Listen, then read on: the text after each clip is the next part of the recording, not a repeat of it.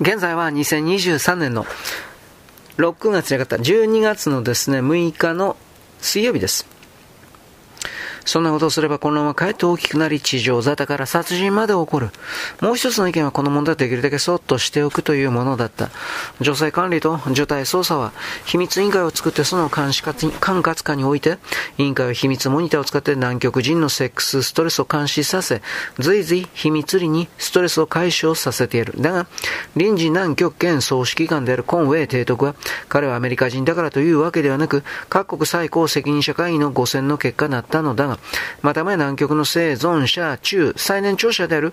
ポーロ・ジノフ教授の提案を採用して、どちらの意見にも組みしない第三の方法を取った。彼は事態を女性をも含めた全員にぶちまけた。そしてこの問題が本能の問題ではなく、種族維持の全南極人にとっての極めてシリアスな問題であることを訴えた。提督もまたいざという時には、全員の理性を信頼する方にかけるのが最善の方法だということをよく知っていたのだ。不祥事の防止もまた、全員の相互監視と相互の思いやり説得集団の民主主義的ルールに頼るほかはないと考えていた。女性は今まで通りみんなと一緒に働く。しかし今後は女性としてよりも未来の母性として一層の尊敬と保護の念を持て受胎は基本的には医者たちによって組織される。特別特別委員にその方法と人生を任される。しかしどうしてもできるだけ我慢した上でどうにもならないと思ったものはこっそりと申し出ろ。真理の上、特に女性の意思を聞いた上で考慮する。いいか諸君これからは、と、提督は大真面目でマイクに向かって喋った。女性を見て唇を拭いたりこっそりデートを申し込んではならん。女性に対してはママとかおっ母さんと呼べ。自分の母親だと思えば変な気も起こらんだろう。みんなニヤニヤと笑った。とやとく質問。オーストラリア基地から太い声が返ってきた。順番に公平にお相手願えませんかね ?1 万26人だ。2年経てば一度は回ってくる。それは女性に対して侮辱的だ。女性側からそれでもいいといった声が出ているが、受胎管理を考えると我慢できるものはできるだけ我慢してほしい。どうしても我慢できなかったらどうします申し出て金箔医でも着せてもらうんですが、その時は、提督が突然にやりと言われると南極中に聞こえるなでかい声で怒鳴った。マスでも書いてろ。南極中の基地がどっと笑い、崩れた。こうして南極は徐々に新しい軌道に乗っていった。地域的、国家的な集団が次第に一つの集団に溶け込んでいくのには、なお時間がかかったが、それも少しずつ共同作業を通じてその方向へ向かっていった。祖国が失われた今、彼らはもはや何国人でもなかった。彼らは全て南極人であり、地球唯一ただ一つの社会の人間だった。短い夏が終わって太陽は水平線に半分沈んだままぐるぐると回って、やがてまた冬が来て夏が来た。夏の巡るごとに太陽に照らされた南極の氷は海に滑り落ちて、氷山となって北へ流れていった。パックアイスも緩んで、ペンギンたちやアザラシたちも帰ってきた。夏の初めには北の海へ流れ去っていく氷を、夏の終わりにはもっと暖かい北に帰っていく動物たちを、人々はじっと見つめていた。この暗く冷たい氷の果てはるか北方には、2年目の秋、南極で初めて赤ん坊が生まれた。よく太った男の子だった。南極中の男たちはくすぐったような嬉しいような顔をして何かといえば頬を緩めていた。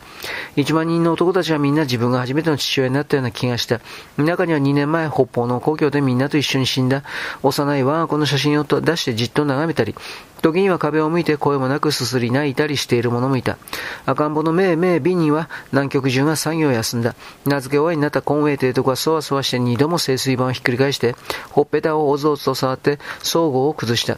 男の子はアンタークティック、南極にちなんでアントニオと名付けられた。子供は1万人の父親に新たな希望の火を灯した。男たちは何かといえば、用事にかこつけて病院にあるマクマード基地を訪れて、用もないのに病院の会話をうろうろして追っ払われたり、長い順番を待ったりして、やっと一目、アントニオ坊やの顔を覗き込むことができるのだった。これは立派な子だ。男たちは一目見るなり、以降同音に叫んだ。見ろよ、すごく立派だぜ、すごく強そうでおまけにハンサムだ。本当だ。と別のとこも頼まれもしないのに力み返る。アントニオ坊やはどこの赤ん坊をコンクリに出しても一等間違いなしだぜ。絶対に金賞もんだ。俺が請け負う。それから傍らの母親に向かって眩しげに目をしばたたき、ほとんど経験と言っていい調子で語りかける。お母さん、体を大事にしてください。うんと食べてうんとおっぱいを出してください。アントニオ坊やに風邪をひかさないように、言うことはみんな大抵決まっていた。子供は十分に育っていて、やがて別の母親たちにも別の子供たちができた。女の子も生まれてポーラ。極にポーラーにちなんでそのように名付けられた。誕生の知らせがあるたびに南極中の仕事がストップしてしまうのだった。こればかりは最高会議もどうしようもなかった。外洋に出ている潜水艦との通信も用件以外はほとんど子供のことばかりだった。子供たちの姓はみんなアンタークティカ、南極と付けられた。アントニオ・アンタークティカ、ポーラー・アンタークティカ、イワン・アンタークティカ、ジョルジュ・アンタークティカ、トール・アンタークティカ、そしてヨシコ・アンタークティカ。子供の騒ぎがお祭り騒ぎになり一つのパターンに沈んでいくと南極の生活も次第に着実なリズムに吸収されていった。人々の間にはもはや喧騒も泣き叫ぶ苦悩もあまり現れなくなった。その代わりに日常性の底に沈んだ幽門、定年と同じくらい静かなものに変えられた希望と絶望、時折胸の底をうずかせる激しいしかし無力な望郷の念と、死滅した世界に対するやり方ない愛席などが一人一人の胸に深く刻み込まれていったその頃から資材は目に見えて不足し出してきた。いくつかの応急的な小規模な生産設備から作り出すものは不細工であったとしても、量的にとても不足をカバーできなかった。人々は黙々と一層原始的な生活に移行していった。伝統の代わりにアザラシやペンギンの脂肪で作ったろうそくが使われ出した。いくつかの小さな基地が放棄され、エスキモーのように雪小屋を使った生活も始まった。銃を使うより手製の森を使っての漁が流行り出した。長期生活の最低の生活であった気が甘えと準備は南極全体に浸透していった。しかし人々の目は燃えるような切ない希望に燃えて北方の海のガスに覆われた水平線を見つめていた。いつの日か。しかし、毎年7つの海に調査に乗り出していく2隻の原子力潜水艦の報告は相変わらずノーだった。陸近辺の大気地は依然として不気味な球菌と球菌の砲丸に汚染され1立方センチに。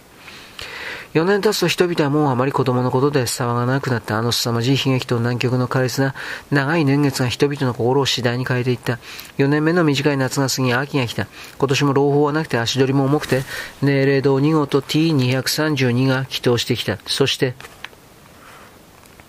第2部復活の日。ここまでよろしくごきげんよう。